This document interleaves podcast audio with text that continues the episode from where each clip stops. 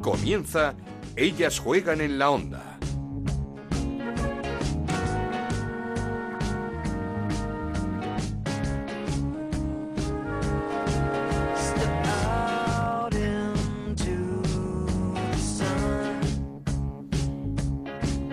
¿Qué tal? Bienvenidos una semana más a Ellas Juegan, el podcast de Onda Cero dedicado al fútbol femenino. Nos podéis encontrar en ondacero.es y en nuestra cuenta de Twitter en arroba Ellas Juegan OCR. No hemos tenido jornada de Liga Iberdrola, ha sido una semana de concentración para la selección en Las Rozas, una semana de concentración con futbolistas más jóvenes y quizá menos habituales que seguro se lo van a poner muy complicado a Jorge Vilda a la hora de dar esa lista de jugadoras que nos representen en el Mundial del año que viene. Una concentración que terminó con dos partidos ante Madrid Club de Fútbol y Rayo Vallecano con goleadas para España. La liga vuelve este fin de semana con un plato fuerte, el derby que jugarán el domingo a las ocho y media, el Athletic Club frente a la Real Sociedad, un Athletic necesitado de puntos frente a una Real que es segunda tras el Atlético de Madrid. El Barça recibe al Rayo también el domingo a las 6 de la tarde. El Atlético de Madrid juega en Sevilla contra el Sevilla el sábado a las 4, mientras que el Levante recibe a un siempre complicado Betis el sábado a la 1 del mediodía. El sábado también a las 11 el Madrid recibe al Valencia, el domingo a las 12 dos partidos. Albacete Sporting de Huelva y Málaga Español y el domingo a la una Granadilla con el debut de Pierre en el banquillo frente a Logroño. Y como anunciamos en el programa anterior, semana marcada por la reunión en el CSD entre la Asociación de Clubes y Sindicatos, AFE, Futbolistas Son y UGT para sentar las bases del primer convenio colectivo de fútbol femenino. Pues bien, tras vivirse momentos lamentables de reproches, gritos e incluso insultos, no es que no hubiese acuerdo, es que no hubo ni intención de sentarse a hablar por parte de uno de los sindicatos de AFE. Y por tanto, y más grave, seguimos sin un convenio para las futbolistas, un convenio que es muy necesario y que las partes parecen olvidar. ¿Arrancamos? En Onda Cero arranca Ellas juegan en la onda con Ana Rodríguez.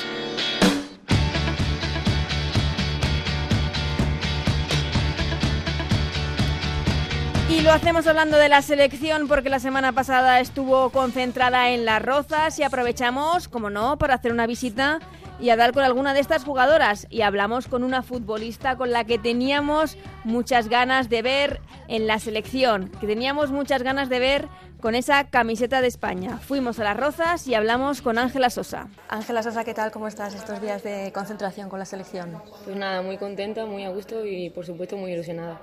¿Cómo te enteraste? ¿Quién te dice, oye, que estás en la llamada, en la lista de Jorge Vilda para esta concentración? ¿Cómo te enteras? Pues mira, un poco caos. El jefe de prensa me llama para darme la enhorabuena y no lo entiendo, le digo, pero enhorabuena, ¿por qué? No me, dice, no me diga que te voy a dar yo la noticia. Y le dije, pero si no la sé, no, no me la estás diciendo. Y ya me dijo que, que me había convocado a la selección absoluta, así que nada, en cuanto colgué llamé a mis padres, que por supuesto estaban muy contentos, muy emocionados, así que muy contenta, ya te digo, y súper ilusionada porque para mí era un sueño no poder estar aquí. ¿Y, y, y cuánta gente te dijo, por fin? Bueno, sí, al final ya te digo, el, el fútbol no es cuestión de, de, gustos, nadie es mejor ni peor, pero sí que es verdad que había mucha gente que, que deseaba ¿no? que, que, llegara este momento tanto como yo, así que muy agradecida también ¿no? a esa gente que, que me apoya y está ahí pendiente. Mm, es que se nos hacía raro, el año pasado hablamos mucho que Ángela Sosa no estuviese en las listas, en, en las llamadas de Jorge Vilda, aunque también es cierto que, que el abanico de Jorge es muy amplio y que la competencia en esta selección es impresionante. Sí, eh, ya como veréis normalmente vemos jugadoras en, en España muy buenas, ¿no? Claro, la competencia es súper alta, así que nada, se, seguir trabajando para, para, poder conseguir objetivos y títulos con mis compañeras y con mi, con mi equipo y al final, pues mira, el premio ha llegado alguna eh, No sé si con esta llamada de repente sueña con, con jugar un mundial, que como que es lo máximo.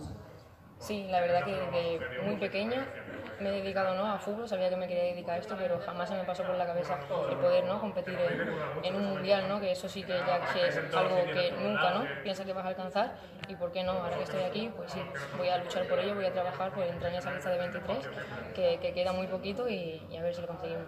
¿Piensas que en el momento en el que estamos, eh, el hacer un buen papel en este mundial es importante para, para esta selección y para el fútbol femenino en general aquí en España? Sí, el fútbol femenino ha avanzado muchísimo, estamos teniendo mucho más apoyo, gracias ¿no? al trabajo que realizamos todas las, las futbolistas españolas y por supuesto la gente que nos, que nos, apoya y estoy convencida ¿no? de que va a ayudar. España va a hacer un, un buen papel ¿no? en, el Mundial, así que confiamos y estamos 100% seguras de que las cosas van a ir muy bien. Pero por otro lado, eh, no sé si por desconocimiento, por el boom que se ha creado y, y que es maravilloso del fútbol femenino en España, por los éxitos de la sub-20, ¿crees que se puede exigir o que, la, que, se le va a exigir a esta selección algo que, que ahora mismo, pues no sé, el, el, ganar un mundial o algo así que ahora mismo parece que tampoco está al alcance de la mano. Bueno, también te digo, España va a ir al mundial a competir y a ganar. En base a eso iremos viendo cómo van pasando los partidos, cómo van pasando ¿no? la, la fase, pero es normal que la gente exija porque España tiene muy buen equipo, muy buena selección en categorías inferiores como en la absoluta. Así que te digo, vamos a competir, a ganar y, y a ver ¿no? cómo se nos, se nos da el mundial. O sea, ¿crees que es un, el mundial es, va a ser una competición en la que España va a dar un paso adelante? Sí, nos pilla en un muy buen momento en el que la selección ha dado un paso, un paso al frente y estoy convencida de, de que sí, de que va a ser un buen momento. Hablando, cambiando el tema del Atlético de Madrid, habéis empezado de forma espectacular en la Liga, en la Champions. Eh, el objetivo supongo que, que mejorar lo del año pasado, que eso es, eh, bueno, ya está mejorado. Con, bueno, no, hay que ganar la Liga, pero en la Champions, desde luego, el paso ha sido muy importante. Sí, la verdad que tenemos muy claro ¿no? el papel que queríamos hacer en Champions y que es verdad que el año pasado hicimos, entre comillas, ¿no? daño un poco al escudo y no queríamos que eso volviera a pasar y teníamos claro que teníamos que pasar de ronda para llevar más alto aún ¿no? el fútbol español y mira, lo hemos conseguido, hemos trabajado mucho para ello y hemos dado un pasito al frente también. Ahora el Wolfsburgo, supongo con... Eh, no sé si de revancha, pero desde luego de, de, de, mejorar lo que se hizo el año pasado ante el Sí, está clarísimo. Sabemos que es una potencia ¿no? europea, a la vista está ¿no? el, el, año pasado, pero sí que es verdad que tenemos ahí esa competencia, esa rivalidad de decir, el año pasado pasó esto, pero este año es diferente. Lo que habéis hecho es sobreponeros muy bien a las bajas que ha tenido el equipo. Sí, ya te digo, lo dije también al principio en una entrevista en agosto que todas las compañeras que han venido han venido a sumar. Tenemos una plantilla súper completa, súper competitiva y eso al final nos hace mejorar como equipo. Eh, te voy a hacer una última pregunta, si puedes la contestas no. Eh, ¿Ganar la liga o jugar el mundial? Nada, a eso sí que no, no, te puedo contestar, ¿no? Yo me debo a mi club, ¿no? Que gracias a mi club realmente estoy aquí en la selección. Así que claramente me quedo con las dos cosas. Mi club es el que me ha hecho que yo crezca como futbolista y ojalá consiga el máximo de títulos posible con ellos. Y el mundial no es mi sueño desde pequeñita y el de mis padres. Y ya termino. Eh, ¿La vuelta después de este parón es eh, partido contra el Sevilla, puede ser? Sí. Partido supongo especial. Sí, la verdad que sí, ¿no? Me he pegado allí siete años de mi vida es realmente donde, donde me crié ¿no? como futbolista. Así que sí, muy contenta, la familia va a estar también cerca, que eso es un plus. Así que deseando también que llegue ese partido de liga. Cerca y después además de, de tu primera internacionalidad, Ángela Sosa, muchísimas gracias y esperamos muchas verte en el Mundial. Ojalá, muchas gracias. Merecidísima, como decíamos, esa convocatoria de Ángela Sosa, pero ya que estábamos en la federación, también recogimos las sensaciones del míster de Jorge Vilda, al que teníamos que preguntar si hay un exceso de optimismo en la afición de cara a ese Mundial del año que viene. Bien, contento porque se vio a la selección española en el campo, tanto la primera parte como la segunda parte, fuera del resultado, también dar la enhorabuena al Rayo Vallecano porque vinieron compitieron, dieron muy bien la cara y es al final un, un, muy buen test para valorar lo que están haciendo las jugadoras en esta concentración. Es un buen partido el de ayer para ver a todas las jugadoras, diste muchos minutos, te viene muy bien en esta concentración. Sí, claro, al final cuando las ves es cuando compiten y cuando están jugando. Se jugó un partido de 90 minutos, ya he dicho, la, tanto la primera como la segunda parte vimos a la selección española, eh, fuimos el equipo que queremos ser, eh, eh, se hizo muy buena presión y pues un test más eh, para, valorar y de cara a este, a este mundial de, que la lista cada vez va a estar más comprimida y va a estar más, más difícil elegir a los que puede. Eso te iba a preguntar, ¿esta concentración eh, te dificulta más el, elegir una lista o queda mucho, pero para, para ese mundial esta, esta concentración te lo va a poner más difícil? Es una muestra de la buena salud de la que goza el fútbol femenino español, con jugadoras de, gran nivel, jugadoras que tienen nivel para estar en la selección nacional, pero al final, pues como en esta concentración hemos, hemos llamado a 24, hay jugadoras que todos conocemos que se han quedado fuera, pero también hay jugadoras que no han venido que también por nivel podrían estar. Así que al final ese abanico es cada vez más amplio Yo creo que se está cumpliendo con todo lo que esperábamos, hacer una buena clasificación, hemos hecho la mejor clasificación y ahora una buena preparación con, con amistosos, con jugadoras que tenemos que ver, cómo entrenan, cómo conviven, conocerlas personalmente para luego hacer un, grupo fuerte y un grupo unido de la eh, el impulso que está adquiriendo el fútbol femenino últimamente es eh, brutal. Eh, ¿Os planteáis incluso alcanzar las medallas o eso es demasiado? A ver, nosotros nos, no renunciamos nunca a nada, no vamos a renunciar a nada. Lo que sí que digamos, tenemos presente que todavía existe cierta distancia con las grandes potencias y las medallas las llevan tres selecciones, no se las llevan más. Nosotros soñamos con algún día estar ahí. Jorge, ¿ganas ya de que llegue el sorteo y ver los rivales? Sí, ciertas ganas también de, que salga ese ranking, esa lista el 7 de diciembre del día antes para saber si seguimos entre los 12 primeros o, estamos un poco más arriba o estamos un poco más atrás para saber en qué vamos, estamos, vamos a estar pero estoy convencido que, el grupo que nos toque va a ser va a ser muy complicado, va a ser muy difícil porque es un mundial y están las mejores selecciones. Mm. Le preguntábamos antes a, Mariona, no sé si por el boom que, estamos viviendo en el fútbol femenino español, la ilusión que se ha generado, el éxito de la sub-20, la fase de clasificación, ¿crees que se le puede exigir más de, de lo debido a esta selección en un mundial absoluto? Puedo entender pues que la gente se esté ilusionando porque nosotros también tenemos esa ilusión y que pues eh, no tenemos la obligación, pero sí tenemos la, la ilusión de, de, llegar lejos, de llegar lejos y de hacerlo bien. Y pues bueno, también depende de ese sorteo, depende de cómo lleguemos nosotros, eh, depende de, de, cómo hagamos esta preparación y, y, de lo bien que lleguemos. Pero yo sé que todos están poniendo todo para hacer un buen papel en el Mundial. ¿De las caras nuevas de esta concentración te ha sorprendido alguna positivamente? Bueno, me ha, más que sorprender, me, ha reafirmado en, lo que habíamos visto en sus clubes. ¿no? Llevamos eh, el seguimiento de, todos los partidos, tanto de España como de las posibles que están fuera de España.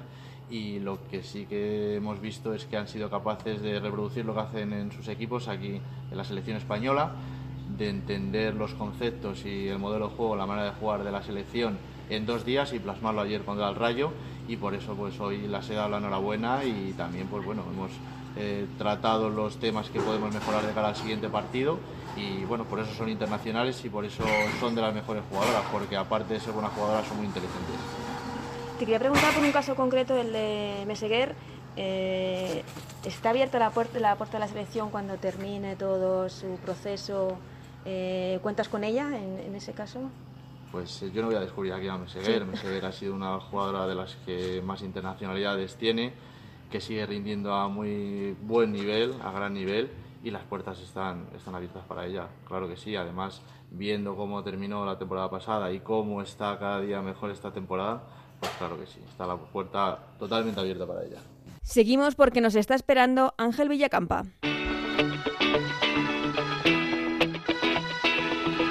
Seguimos con Ellas Juegan en la Onda, con Ana Rodríguez.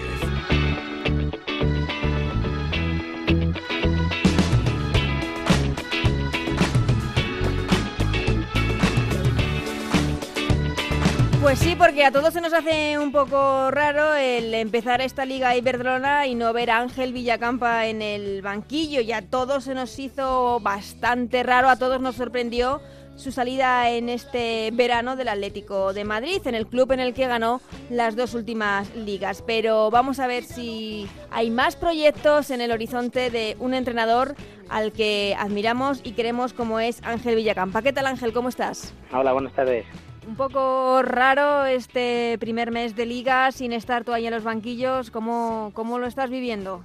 Bueno, a ver, no te puedo engañar, eh, echarlo de menos lo echo de menos, pero bueno, eh, es verdad que hay otros proyectos que están en proceso, que están abiertos y, bueno, y me mantienen un poquito vivo el tener esos procesos abiertos. Eso es lo que te iba a preguntar, ¿en qué andas, en qué estás? Eh, ¿Sigues vinculado al fútbol femenino? ¿Estás pendiente de la Liga Iberdrola? Cuéntanos. Sí, bueno, de, un poco de todo. El fútbol femenino ya elegí este camino y, y, aparte que como estoy tan enganchado también al fútbol femenino no, no creo que cambiase nunca de, de aires. entonces, bueno, pues es verdad que sigo muy de cerca todo lo que sucede alrededor de la Liga Iberdrola Y mientras, pues ya te digo, eh, estando con los procesos estos que tengo abiertos de diferentes sitios y bueno, esperando a que se den las condiciones eh, concretas para que podamos iniciar un, un proyecto con, con realmente con, con posibilidades de hacer algo importante. Pero entonces hay posibilidades de coger el banquillo de, de uno de los clubes de Liga Iberdrola. Bueno. Eh, bueno, ahora estamos más cerca de irnos para afuera, sí. Ah. Eh, sí, ahora estamos un poquito más a nivel internacional. Así que, pero, pero nunca dejo de lado la Liga Iberdrola. Bueno, eh, ya te digo que no te engañaría si te digo que no lo echo de menos, porque lo echo mucho de menos. Esa día a día, sobre todo con, con esta Liga Iberdrola tan interesante y tan importante que se está convirtiendo. Y, pero es verdad que ahora mismo hay más posibilidades de salir fuera que, que coge- agarrar un equipo aquí dentro. Ujú, Bueno, pero fuera también es una, son oportunidades muy buenas y todo lo que sea adquirir eh, experiencia en, en otras ligas, en otros países, pues bienvenido sea. Claro, a ver, eh, ese es el camino que, que tenemos que recorrer los entrenadores. Al Claro. final hay que seguir formándose, hay que seguir conociendo diferentes metodologías y formas de trabajar, que eso en definitiva te hacen ser mejor. Sí, porque además es que eh, como nunca sabes lo que va a pasar, porque si a ti te dicen hace unos meses que tú estabas ahora en esta situación, igual ni te lo crees. Supongo que tampoco te lo esperabas. Bueno, a ver, realmente no, no ya, ya ni siquiera me paro a pensarlo, Claro, ¿sabes? Ya Pasa mucho tiempo. Bueno, sí, ya va pasando tiempo, te vas adaptando un poco, va, vas mirando más bien hacia adelante, no hacia atrás. Obvio que se aprende de errores anteriores. Eh, y bueno, y sobre todo si teniendo los cinco sentidos en lo que pueda pasar y no en lo que ha pasado. Evidentemente, las cosas que ya están hechas, ya están hechas. Claro. Y como dices tú, eh, mejor mirar para adelante que para, para detrás. ¿Estás eh, viendo muchos partidos de la Liga Iberdrola? ¿Estás siguiendo? Sí, sí, normalmente eh, tanto en directo como, como por televisión estoy siguiendo eh, gran parte de, de, toda la, de toda la jornada. Así que sí, estoy muy pendiente de todo, voy viendo las evoluciones de diferentes equipos. Bueno, eh, eh, que- que es mi obligación también estar así tan, tan pendiente de ello. Y bueno, me, alegra saber y ver cómo los equipos van evolucionando, cómo la Liga Iberdrola se va eh, cada vez volviendo más importante.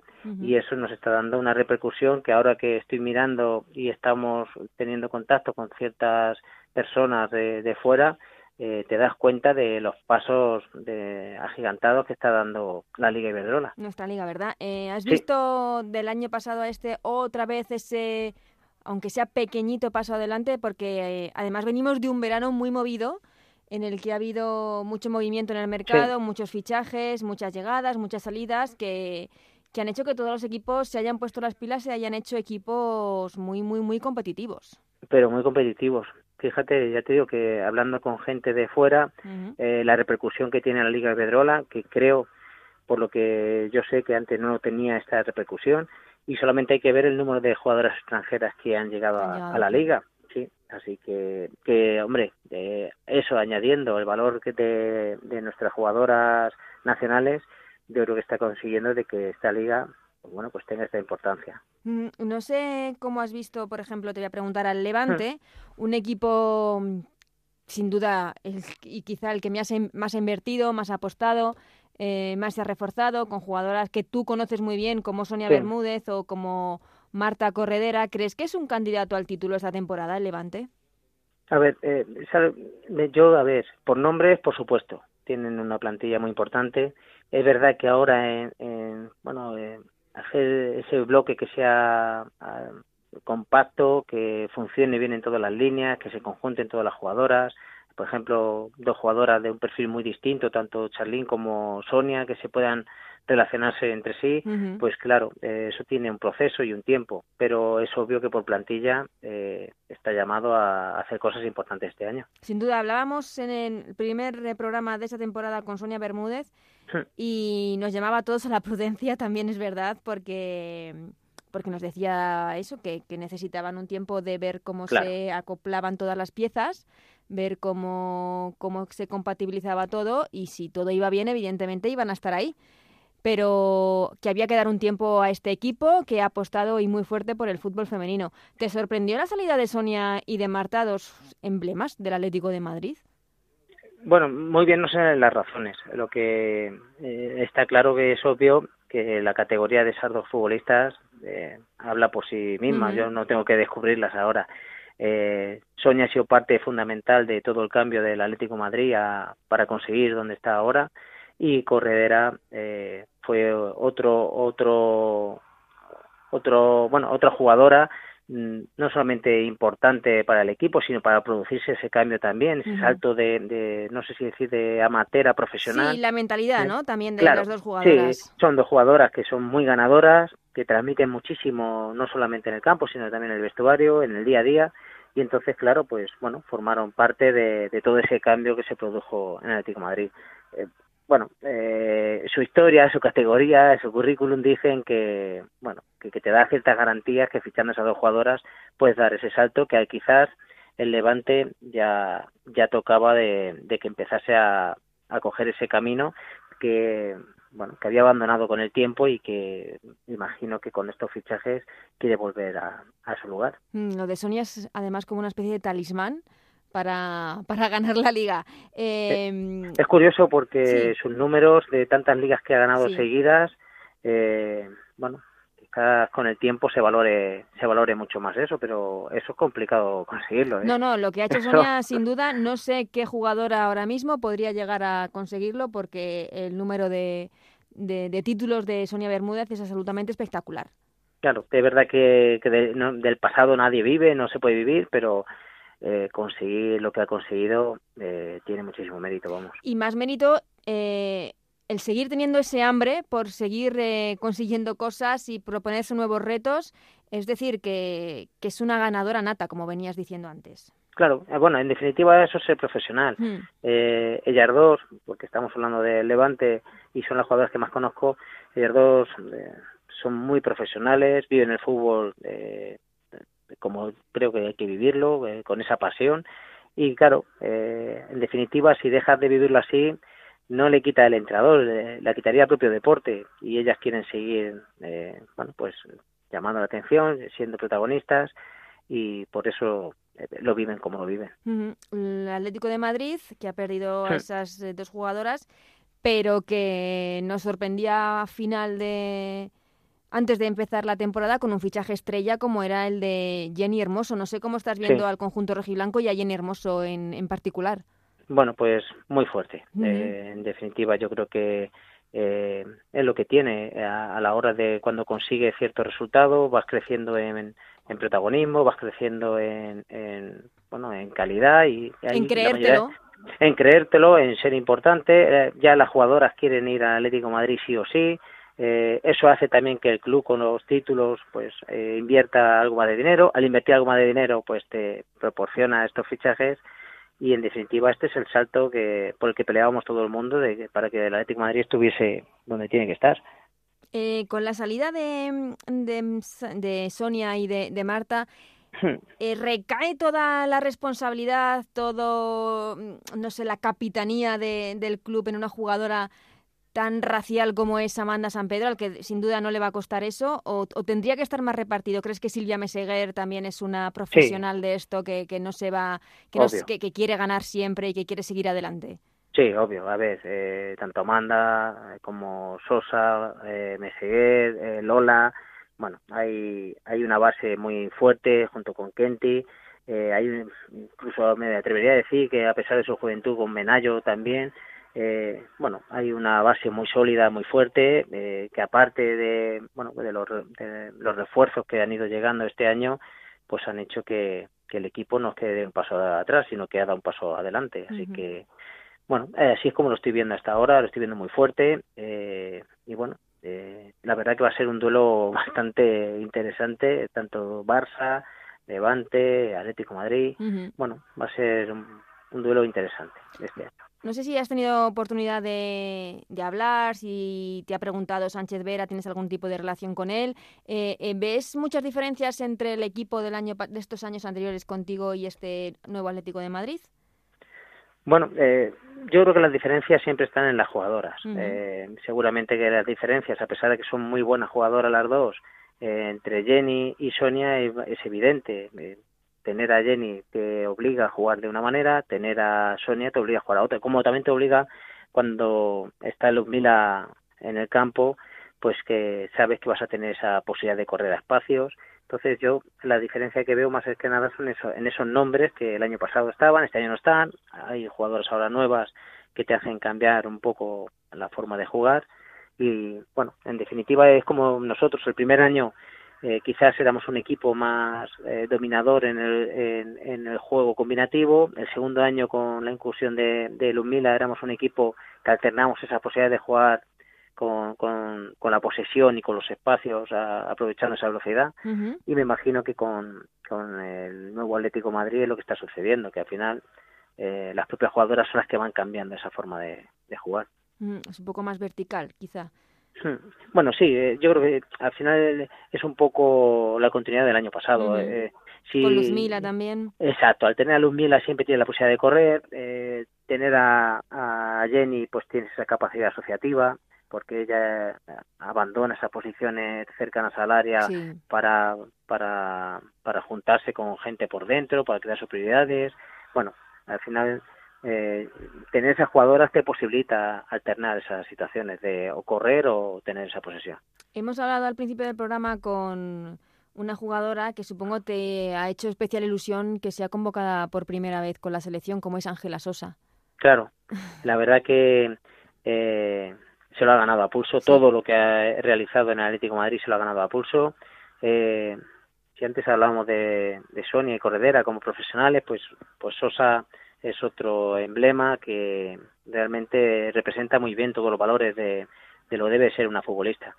Y nadie le ha regalado nada en Atlético Madrid, eh, en especial yo tampoco, o sea, yo también, y, y, él, y ella se lo ha ido ganando, eh, se ha ido ganando el respeto, se ha ido ganando un lugar, y claro, ojalá que pueda ir al Mundial porque estoy seguro que lo hará muy bien. Mm, un Mundial en el que tenemos todos puestas muchas esperanzas, pero como veníamos hablando también con el seleccionador, no sé si eh, no sé si por desconocimiento o por este boom que se ha creado del, en el fútbol femenino español en los últimos meses, a raíz también del gran resultado de la selección sub-20 en el pasado mundial, hay mm, un exceso de optimismo, quizá, de cara a ese mundial. A ver, bueno, a ver, también es verdad que tenemos muchas ganas todos de que la selección haga algo, pero sí es verdad que la inmediatez en el fútbol no, pues no existe pero viendo eh, la jornada de futbolistas que tenemos, eh, los resultados que está consiguiendo Jorge Vilda con la selección, pues claro, eh, es inevitable que todo el mundo se haga esas ilusiones un poco y esas expectativas, pero bueno, que hay que recordar que nos queda todavía camino por recorrer y aunque todo el mundo pensamos que puede ser un año muy un mundial muy bonito, pero bueno, con desde la humildad, desde la tranquilidad. Es mundial, exactamente. Exacto. Eh, desde la humildad y desde la tranquilidad, porque al final ahí están los rankings FIFA, que, que, hay que ir cambiándolo poco a poco, que ya lo está haciendo la selección, sobre todo desde esta época de con Jorge, así que, bueno, con, esperanzas, pero con tranquilidad. Exactamente. Eh, este Barça, eh, ¿cómo lo hmm. estás viendo? ¿Es una continuidad también del año pasado? ¿Te sorprendió lo, las dificultades para eliminar a, un equipo como el Kazigut de, de Kazajistán en, en, la Champions? Sí, bueno, a ver, eh, me imagino que, a ver, un, mal día lo tiene todo el mundo, mm. ¿sabes? Yo sé que ese día fue una cosa, mm, un hecho circunstancial.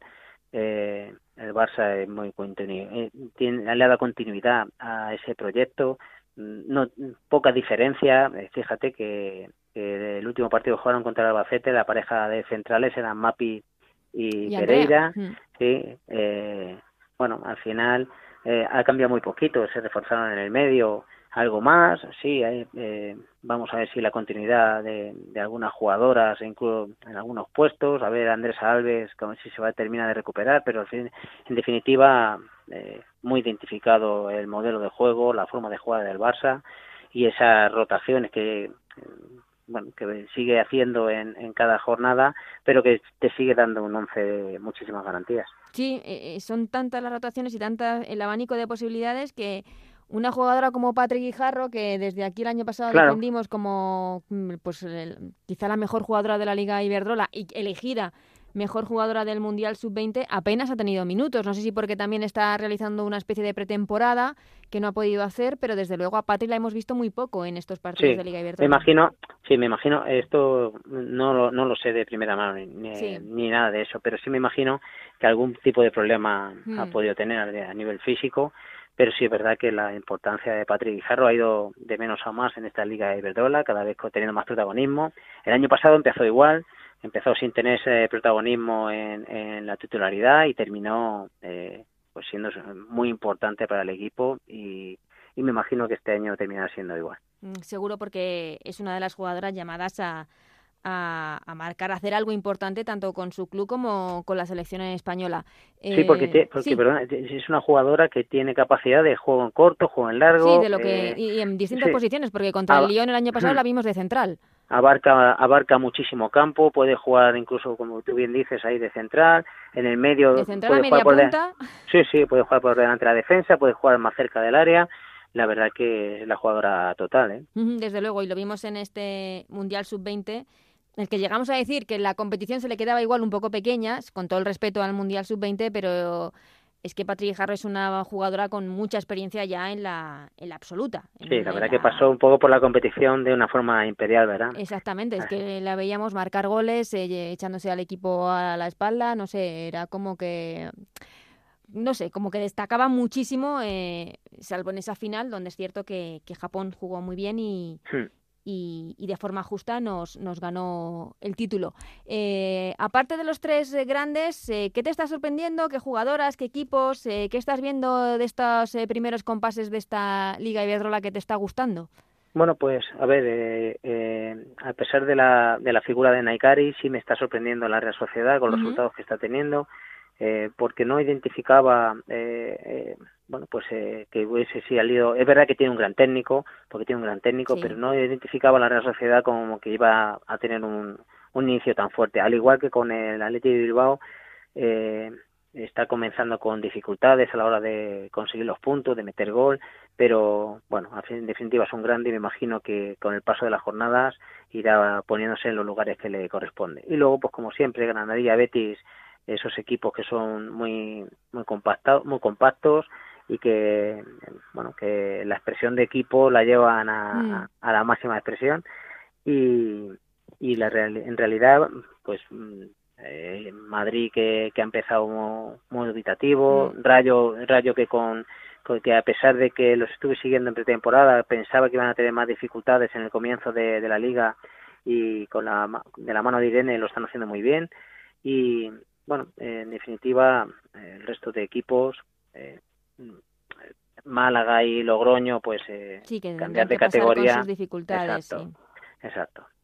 Eh, mención especial, creo, el Granadilla, que hmm. además ha pasado por un momento bastante malo, amargo, ese accidente de Tony Ayala. Un entrenador, además, eh, entiendo que difícil de suplir y sustituir por, por el carisma, por el tiempo que lleva con ellas, eh, por, por cómo, por su, forma de motivar eh, desde el banquillo y que por el momento las jugadoras lo están dando todo. Claro. A ver, Tony ha sido un referente en el fútbol femenino. Esperemos que pueda volver pronto al terreno de juego porque se le echa también de menos y es verdad que es un equipo que siempre se ha caracterizado por eso mismo, porque estaba muy bien trabajado, sabía que jugaba, eh, dominaba las situaciones de juego, sobre todo en su casa era muy difícil de, superar y eso es trabajo suyo. Es verdad que las jugadoras pues eh, dieron un paso adelante para, para, bueno, no sé si para dedicarse al entrenador o bueno, para seguir eh, ejerciendo su, su capacidad de profesionales, pero eh, bueno, ahora con el nuevo técnico, pues eh, vamos a ver qué, qué cambios y, cómo influye esa figura del nuevo entrenador. A ver, eh, la figura de Pierluigi Cherubino, nuevo entrenador del Granadilla. Eh, Ángel, voy terminando, pero te quería preguntar. Champions, otra vez, Atlético de Madrid, Wolfsburgo. Ya. ¿Cómo lo ves? Bueno, a ver, eh, por lo menos vimos que contra el Manchester City el Atlético Madrid sí que ha dado ese paso adelante que es lo que quería dentro y lo que se pretendía dentro de la, de la Champions eh, a ver el, esto lo explicado más veces eh, al final el el coeficiente a nivel europeo que tenemos actualmente o que tiene actualmente el Atlético de Madrid, pues es que mm, no te evita eh, enfrentarte a esta clase de equipos. Bueno, eh, es un reto más, es un desafío más que tiene que tener el equipo, eh, que por supuesto creo que ahora se está más preparado eh, ahora mismo y vamos a ver cómo, cómo se dan los dos duelos.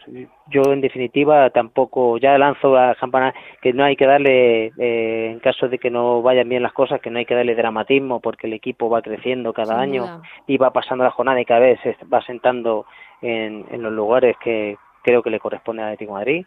Y si por alguna razón eh, también eh, eh, pasa la eliminatoria, pues mira, eh, el paso ya estará más, que, estará más que certificado de que de que ese era el camino eh, para seguir creciendo en Europa. Mm, eh, y Ángel, eh, ¿tú sientes que lo que pasó el año pasado en esa eliminatoria contra el Wolfsburgo pudo desencadenar lo que pasó al final de temporada, esa destitución como entrenador del Atlético de Madrid? No, para nada. Mm. No, para nada. Al final a mí se me acaba el contrato, deciden que no tengo que que no hay no hay posibilidad de una renovación y, ya está. Ese al final ganas una liga que, que es la segunda liga de todo el año.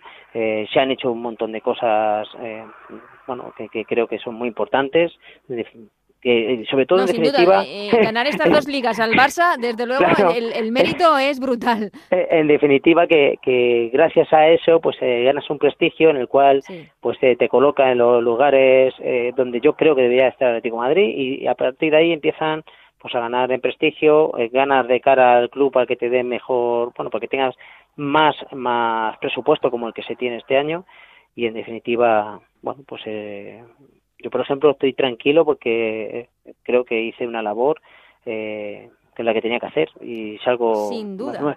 salgo muy, muy, muy orgulloso de eso. Ahora, eh, si tuvo que ver algo, yo creo que nada porque en su momento se podían haber tomado decisiones, no se tomaron y que lo, lo, que pasó al final pues bueno pues eh, ha sido una no renovación y bueno pues eh, entendiendo de que había que hacer un cambio de ciclo un cambio de, de dirección y está uh -huh.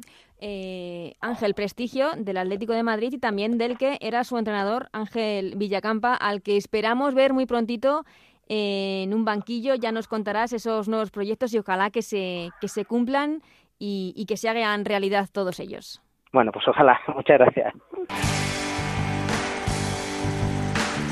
Esto es Ellas juegan en la onda, el podcast de Onda Cero, en el que te contamos todo lo que pasa en el fútbol femenino.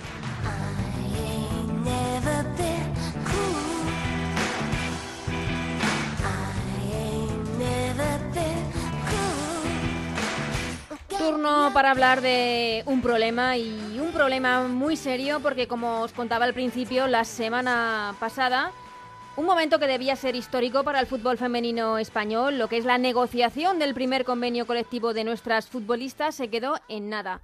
Lo que es peor, fue un auténtico bochorno en el que uno de los sindicatos, en el que AFE, se negó incluso a negociar, a sentarse en la mesa con el resto de los sindicatos que participaban en ese convenio. Allí estuvo nuestro compañero Gonzalo Palafox. ¿Qué tal, Gonzalo? ¿Cómo estás? Hola, Ana, ¿qué tal? Cuéntanos qué viviste, qué sentiste el pasado jueves en el CSD en esa reunión entre sindicatos y la Asociación de, de, Clubes de Fútbol Femenino, algo que debía ser histórico y que se convirtió, como hemos dicho, en una vergüenza. En un bochorno, como, como bien tú dices. Sentí rabia, porque además es una, es una guerra, una eh, animadversión que existe desde, desde AFE hacia futbolistas son porque AFE lo que quiere, en este caso es una pequeña batalla que tiene AFE con el resto de, de sindicatos, pero AFE lo que quiere es dominar el fútbol. Entonces, dentro de esta gran batalla que tiene AFE, hay una muy pequeñita, que es el convenio colectivo, no del fútbol femenino, como hemos ido leyendo seguramente en, en la prensa, uh -huh. sino de la, de la primera división, de la Liga, Liga Iberdrola. Hay que dejarlo claro, uh -huh. porque hemos leído convenio del fútbol femenino, no, no, no, no. Seguramente que esto sea positivo también para la segunda división femenina, pero solamente encuadra la primera división. Y como te digo, rabia, fueron dos horas y media de, de reunión y, y, para que lo entienda el oyente, eh, antes de cual, vamos, antes de, de una reunión, eh, ya sea de sindicato, ya sea de futbolistas, pues los fotógrafos entran y hacen un mudo, que es una foto uh -huh. de todos reunidos tranquilamente. En este caso sería AFE con futbolistas son y con UGT. UGT. Pues AFE dijo que no.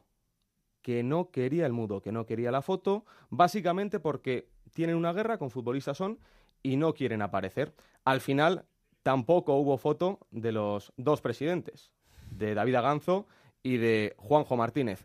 Y quiero que escuches un extracto, un momento de, de esa reunión que fue, de verdad, bochornosa.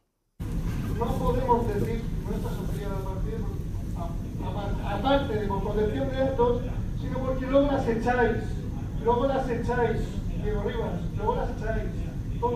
Diego Rivas dice, es el abogado de futbolistas son y lo que aquí está diciendo es que no puede dar el nombre de las futbolistas porque existen, hay futbolistas que apoyan a futbolistas son, que quieren que sea su sindicato, pero no puede dar los nombres. Dice que luego las echáis. Todo esto además viene porque, como bien tú contaste, como lo hemos contado aquí en Onda Cero, en el Transistor, en Radio Estadio, la pasada semana, el pasado fin de semana, hubo delegados, entre comillas, de AFE que fueron por los vestuarios de la Liga Iberdrola con unas papeletas para que firmaran. Futbolistas son, está muy enfadado, no es algo ilegal, pero sí que es algo bastante feo.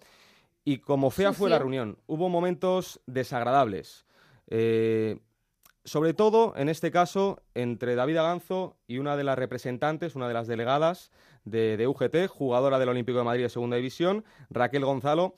Y, por eso, lo que te digo, rabia, porque la reunión tiene, vamos a ver, son sindicatos del fútbol. Lo que tienen que, que hacer es defender a las futbolistas y no enzazarse en una pelea que no, que no lleva nada. Tenemos otra cita que va a ser el 25 de octubre, pero en realidad no sabemos bien qué va a pasar. Eh, eh, no, se, no se negocia por la negativa de uno de los sindicatos de AFE que no quiere sentarse con los otros sindicatos a negociar. Correcto. Ahora mismo solamente UGT puede firmar un convenio colectivo. Es el único sindicato que tiene el poder. ¿Por qué? Porque AFE directamente no se quiere sentar en una mesa con futbolistas son. No quiere ni hablar. Estuvieron unos 20-25 minutos. Me río porque, porque de verdad es que es bochornoso, es curioso, solo para decidir una fecha para una nueva reunión. Es que AFE no quiere tener en cuenta a futbolistas son.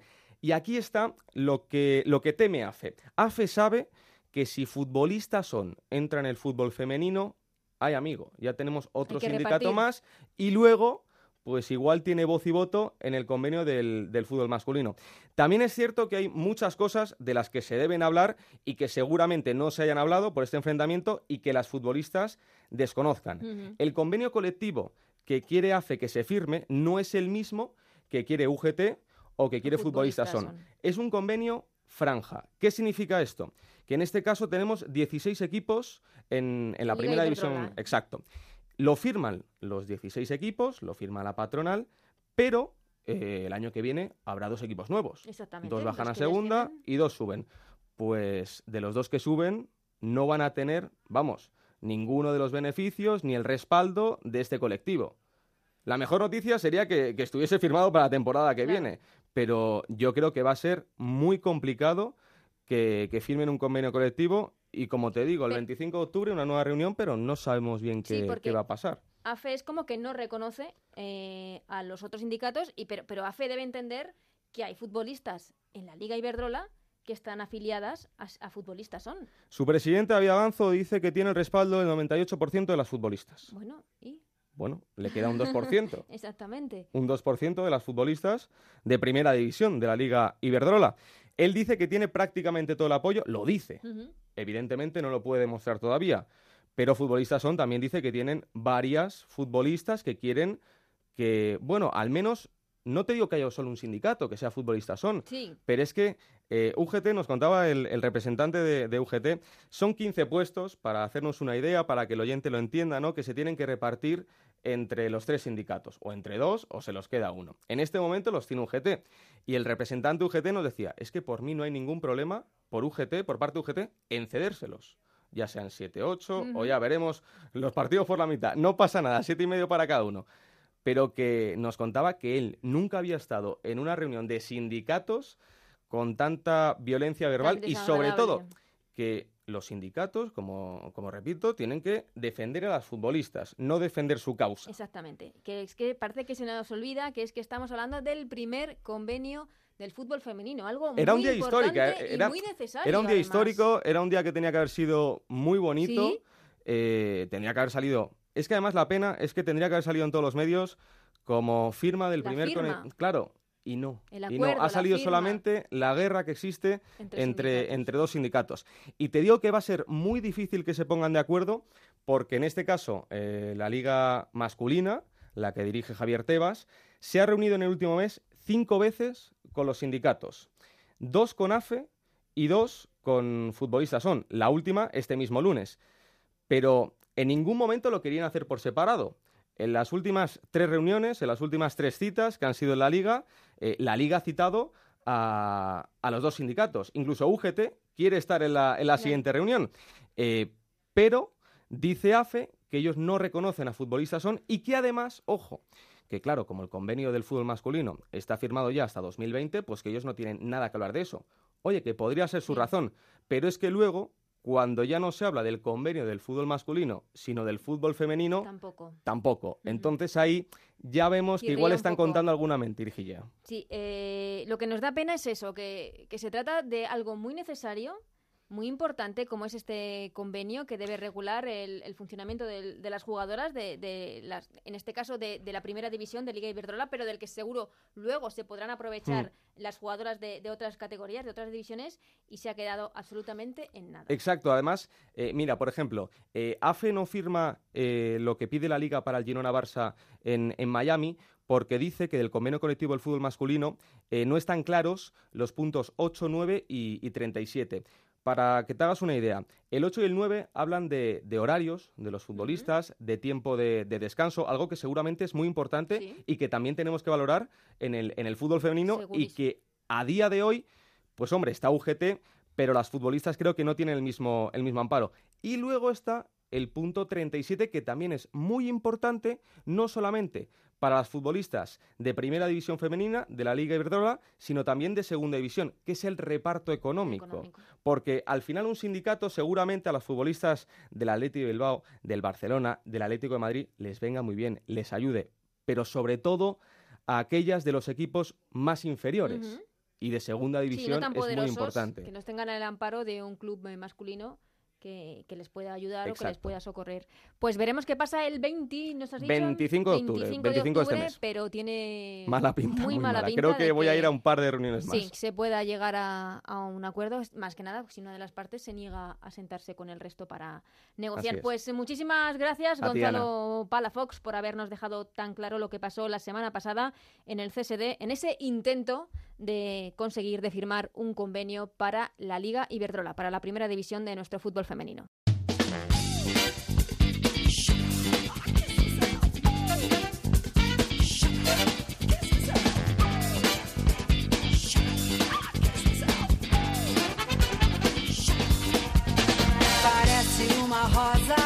Hasta aquí un nuevo capítulo de Ellas Juegan. Gracias como siempre a Raúl Granado, a Gonzalo Palafox, a Anabel Morán y Nacho García en la parte técnica que hacen que Ellas Juegan sea posible. Volvemos la semana que viene con Liga Iberdrola. Hasta entonces, que seáis muy felices. Adiós.